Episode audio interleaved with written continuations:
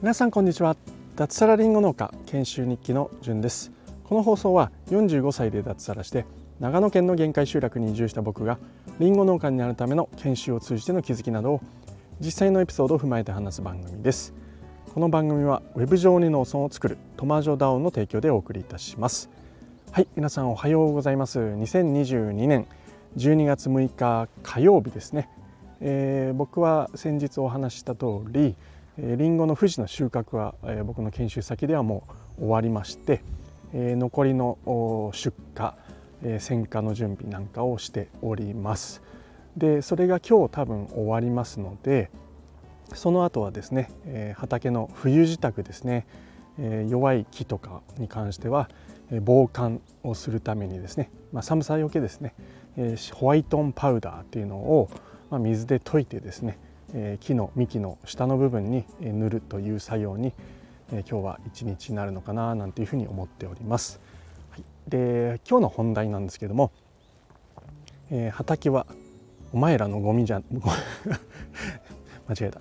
噛んじゃいました。ね 畑はお前らのゴミ箱じゃない。でも点点点、えー、お前らとかいうちょっとあの言葉悪いんですけどもはい。あえてそういうタイトルにしてみました。はい、えー、何を話したいかっていうとですね、えー、僕が今担当している畑っていうのがまあいくつかあるんですけれども、えー、その一つにですね浅間山ラインっていう県道があるんですよね。これ県道80号らしいんですけども僕が調べたところで言うと、まあ、結構この道沿いっていうのは、えー、雷電くるみの里とかですね、えー、結構有名な道の駅があったりあと両サイドですね。あの走っていくと、えー、北側に、ま、北側には浅間山が見えて南側には八ヶ岳が見えるなんていう結構絶景スポットなんですよね。でそこをこう進んでいくと、まあ、大体軽井沢から上田をつなぐような感じのイメージの道路ですね、えー、軽井沢が東にあって西に、えー、上田があるんですけどもそこをつなぐような、えー、絶景のすごく綺麗ないい、えー、道ですね、えー、僕はここを何度も通るうちにあここに住みたいなと思って、えー、移住を決意する一つの大きな決め手にもなったようなすごく綺麗な場所なんです。でそこの、えー、県道沿いのですね南側もう本当その浅間山ライン沿いにある畑を一つ、えー、担当してやっているんですよね。うん、そこのゴミがひどいんですよ。うんえー、何がひどいかっていうとともかくその畑の道路沿いの部分にゴミがめちゃくちゃ捨てられるんですよね。うん、僕がですね、えーまあ、今年の4月に研修に来てから、まあ、そこをですね見た時に、まあ、すごくいい畑なんですけれども、えー、景色も良くてですね、はい、あの浅間山が見えてあまあ気分のいいところなんですけどもふと足元を見るとおゴミだらけ。缶コーヒービールの空き缶ペットボトルサンドイッチの袋、えー、お弁コンビニのお弁当箱中にはですね、えー、食べた、えー、そのお弁当箱を丁寧にですね、えー、コンビニの袋に入れてペットボトル付きで捨ててあるなんてこともしょっちゅうですね。うん、であまりにも多いので、えー、僕はですね、まあ、一気にちょっと片すのは難しいなと思って、まあ、コツコツこう自分でですね拾いながら少しずつ片付けてるんですよね。うんえーまあ、なんですけれどもこれがですね拾っても拾っても減らないんですよ。なんでかっていうと拾っても拾っても捨てられるからです。はい、僕が拾って片付けるペースとそこにゴミゴミが捨てられるペースが どっちが早いかっていうとゴミが捨てられるペースの方がもしかしたら早いんじゃないかぐらいのイメージです。もちろん僕もですねいろいろな畑を担当していたり他の作業なんかもあるのでもちろん毎日そこに行ってですねゴミを片すっていうことはできないんですよね。何かの作業でその畑に行く時に、まあ、ちょこちょこと拾っていくっていう形になるので、うんまあ、ピーク時は週1回ぐらいどうですかね15分から30分ぐらいかけてちょっと拾って、えー、やっていたんですけども今は、まあ、そこがあのシナノゴールドというりんごの畑なんでもう収穫が終わって1ヶ月以上経ってるんですよねなのであまりそこでの作業がないってこともあってそこに立ち寄ってわざわざゴミのためだけに、えー、そこにゴミを拾うためだけにそこに行くってことはちょっとできてないんで、まあ、ここ1ヶ月ぐらいは、うんまあ、放置というか何もしていないんですよね。えー、なんですけども昨日ちょっとそこに、えー、たまたま近くに用事があったので立ち寄ったところ、はい、ご想像の通り1ヶ月前よりひどい状況にまたなっているっていうことなんです。で僕もですねもちろんあの手をこまねいていたわけではなくてまあもちろんですねその怒りはあるんですよねそこにね捨てる人っていうのに対して、まあ、ただですねこれはまあ環境も悪いんじゃないかなっていうふうに僕は思っていて、えー、何かっていうとまず道路沿いにあるっていうことですごく捨てやすいですよね。うん、であとは僕がこの研修に来た時にその畑を見た時にですねその道路沿いの部分には雑草がですね1メーターから高いところで2メーターぐらい道路沿いの部分だけ、えー、雑草だらけになってたんですね。もちろん畑の部分はすごくきれいになって刈られていたんですけれども道路沿いは、えー、雑草だらけという状況でした。で僕はですねこの研修先の人にですねなんでここ雑草を飼ってないんですかっていう話を、まあ、単純に聞いたんですよね、うん、そしたらそこは、えー、なんか県県が担当している部分なので、まあ、畑ではなくて道路の一部として、えー、県が草刈りをするから僕らはやらないっていう話話だったんです、うん、僕はですね あのその状況を見て、まあ、この雑草があるから、まあ、捨てるんじゃないのかななんていうふうに思って、うん、いくらねそれは県の担当だって言っても、まあ、自分たちの畑があるわけですから、まあ、その環境整備のために自分たちでやるべきなんだろうなっていうふうに思って言ったんですけれどもいやいやもうやらなくていいと県がやるからっていうことだったんで、えー、僕はですね、えー、無視して 自分の時間をちょっとですね割いてそこの草刈りをするようにしました。うん、草刈りをしてなんだろうなその雑草がなくなって見見晴らしが良くなるっていうんですかね畑が。外から見えやすくなると、まあ、ゴミが捨てづらくなるんじゃないかなっていうふうに僕は思ったんですよね。うん、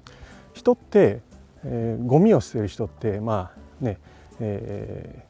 ー、いると思うんですけれども、はい、僕も偉そうに言えず昔ゴミのポイ捨てをしたことはあります。皆さんどうですかね？ゴミのポイ捨てをしたことがないって人。はすごいなと思うんですけど僕はまあ昔してました。はいえー、なんですけどもえそれってやっぱり何かしら罪悪感があるんでしょうね。え人はですねゴミを捨てる時って何かの端っこに捨てたり壁際に捨てたりあるいは自販機の裏とかに捨てたりちょっと隠すんですよね。うん、これは罪悪感があるからだと思います。なので、えー、そこに訴えるっていう意味で雑草が生えているとなんかゴミって隠れちゃうから捨てやすいんだろうなと思って雑草を刈るようにしました。はい で、えー、常にそれをきれいな状態を保つように、えー、してみたんですよね。うん、でそれをしてから、えー、ゴミをまたコツコツと拾い始めたってとこなんです。なんですけれども、うん、イメージなんですけれどもちょっと統計的なデータはないんでわからないんですけどもゴミがそんなに減らないんですよね。はい、これは効果なかったかっていうふうにちょっと。ゼロとは思わないんですけれどもやっぱりまだまだこう捨てる人はいると。見晴らしが良くて、えー、ゴミが減るかなと思ったんですけど減らない、うん、これはもしかしたら夜とか見えない時に窓からポイって多分捨ててんだろうなって思うんですけれども、うん、それだったらやっぱり夜で見えないし車走行中だとちょっと罪悪感が減っちゃうのかななんていうふうに思ったりしております。はいあとはですね、えー、看板を立ててゴミを捨てるなっていうのをちょっと一瞬よぎったんですけどもなんかそれは違うなって僕は思ってるんですよね。うんなんかいい方法ないかなと思っていま、えー、だに答えはないんですけれども、まあ、ゴミ箱をそこに設置して看板で「ゴミはここに捨ててください」とかですね そんなアイディアもちょっと考えつつ今僕は研修生なんで、まあ、勝手にその畑にそういうもの看板を設置したりゴミ箱を設置したりってことはできないんですけどももし僕がそこを引き継いでいくってなったらそんなことも考えようかななんていうふうに、えー、思っております。うん、でそれをちょっと考えていた時に、えー、ふと思ったんですけれどもあの、まあ、先ほども言った通りその捨てる人個人個人に対して怒りは当然あるんですけれどもよくよく考えると最近ゴミを捨てる場所ってないですよね。うん、あのまあ僕実際ですねあのあのこれちょっとまあ実際見たことなんでねあのそのまま言うんですけどトラックの運転手さんがですね窓からゴミを捨てるのを2回ぐらい見たことあるんですよ。うん、でその時はすごくあもう本当怒りが湧いたんですけれどもただまあよくよく考えるとトラックの運転手さんって多分あの長距離でかいトラックだったんで長距離だと思うんでこうゴミを捨てる場所っていうのがないんですよね。うん、最近はコンビニとかもほとんどゴミ箱を設置していなかったり設置していてもすごくこう捨てづらい、え、店内に置いてあったりですねあるいはそのゴミを捨てる入り口の部分が 狭くなっていたり、えー、ねしてるじゃないですか。うんね、そこら辺にちょっと出かけて、えー、なんか外で缶コーヒー飲んでとかだったら家に持ち帰ることもできると思うんですけども、まあ、長距離で例えば1週間1ヶ月帰れない、えー、そんな人なんかはゴミを捨てる場所がないんですよね。サービスエリアもすごく最近ゴミ箱が少ないし、え、先ほど言った通り入り口がなんか狭くなってて捨てづらい、え、まあ、そんなことがあったりあるいは外からゴミを持ち込まないようにとかって書いてあるじゃないですか。コンビニも一緒ですよね。家庭ゴミを持ち込まないでください。外から持ち込まないでくださいなんて書いてあって捨てづらい雰囲気になってるじゃないですか、うん、なんですけども一方じゃあそのコンビニで何を売ってるかって言ったらもう過剰包装でなんかガッチガチにプラスチックのケースにお弁当を売ってそこをさらにラップしてえー、なんていう状態で売ってるっていうところだだと思うんですよね。うん、これってあのそういうプラスチックごみとかを売っているのに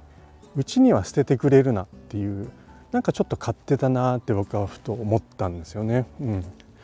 あのなんでゴミを出しているところもちろん買う人が出しているって考えもあると思うんですけどもまあ売ってるのはコンビニじゃないですか、まあ、コンビニだけじゃないですね。スーパーとか。別にコンビニを悪者にするつもりはないんですけれどもあのそう言って自分たちが作った製品、えー、ゴミ、えー、プラスチックゴミを出しているところが回収はしませんっていうのはちょっと間違っているんじゃないかなって僕は思いました。はい、なので別に僕が言ったところでコンビニ業界が変わるとは思わないんですけどもコンビニはゴミ箱を設置すべきなんじゃないかなっていうふうに、え思います。もちろんですねあのコンビニは全国直営ではなくてフランチャイズなんで、えー、各々のオーナーさんの判断であったり、え、あるいはですね先ほど言った通り別にコンビニでゴミを買ってないのにそこに捨てに来る人であったり、えー、家庭ゴミを持ち込む人っていう人がいるっていうのは